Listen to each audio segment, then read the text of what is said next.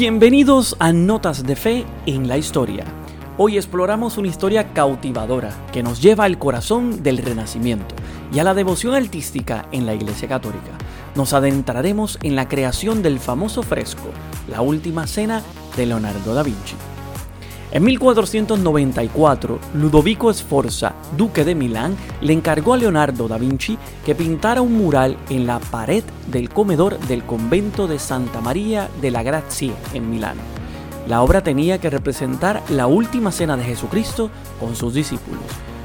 Para que tengamos un poco de dato histórico, Ludovico Sforza, también conocido como Ludovico il Moro, fue un gobernante italiano del Renacimiento, nacido el 27 de julio de 1452 y fallecido el 27 de mayo de 1508.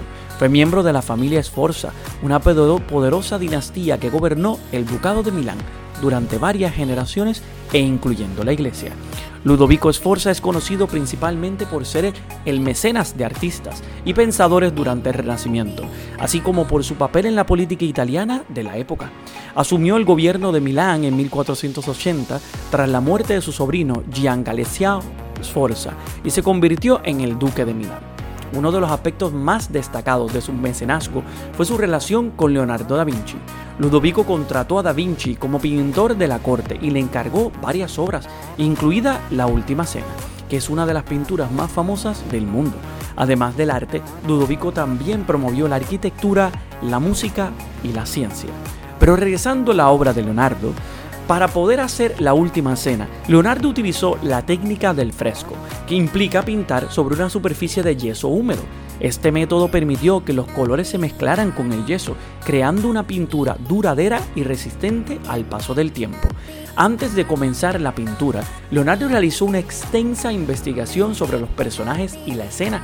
Estudió la anatomía, las expresiones faciales y las emociones humanas para capturar la intensidad del momento en lugar de seguir la convención artística de ese tiempo de pintar personajes en poses rígidas y distantes, Leonardo optó por una representación más natural y dinámica.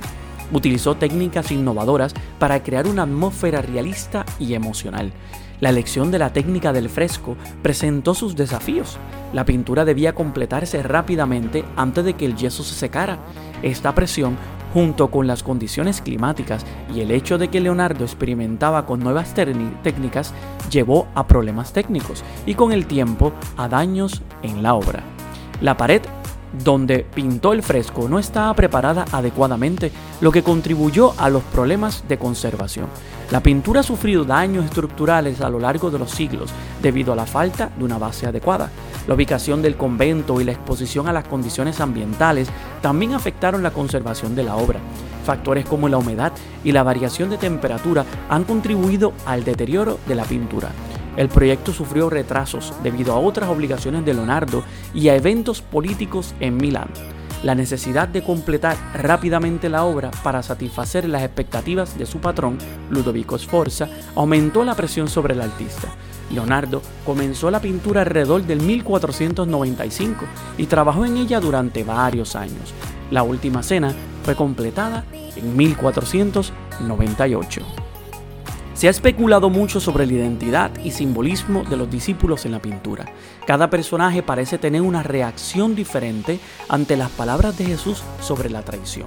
Ha habido teorías de que Leonardo incorporó mensajes y símbolos ocultos en la obra relacionados con la alquimia, la geometría sagrada y otros aspectos esotéricos. Obvio, el libro, El Código de Da Vinci, de Dan Brown, popularizó la idea de que la pintura contiene mensajes secretos y códigos relacionados con la historia cristiana y la supuesta relación entre Jesús y María Magdalena. Se ha destacado la maestría de Leonardo en las perspectivas de y composiciones, utilizando líneas imaginarias que convergen en el rostro de Jesús para enfocar la atención del espectador estas teorías, aunque fascinantes, a menudo carecen de evidencia concreta y son objeto de debate entre expertos en arte e historiadores. A pesar de los desafíos técnicos y los problemas de conservación, la última cena ha dejado un impacto duradero en la cultura y el arte. Es considerada una de las obras maestras más importantes de Leonardo da Vinci y un tesoro cultural invaluable.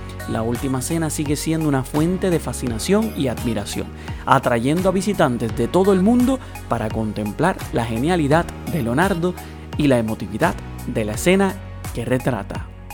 Esto ha sido Notas de Fe en la historia. Si te ha intrigado esta historia, te invitamos a explorar más sobre la riqueza artística de la Iglesia Católica.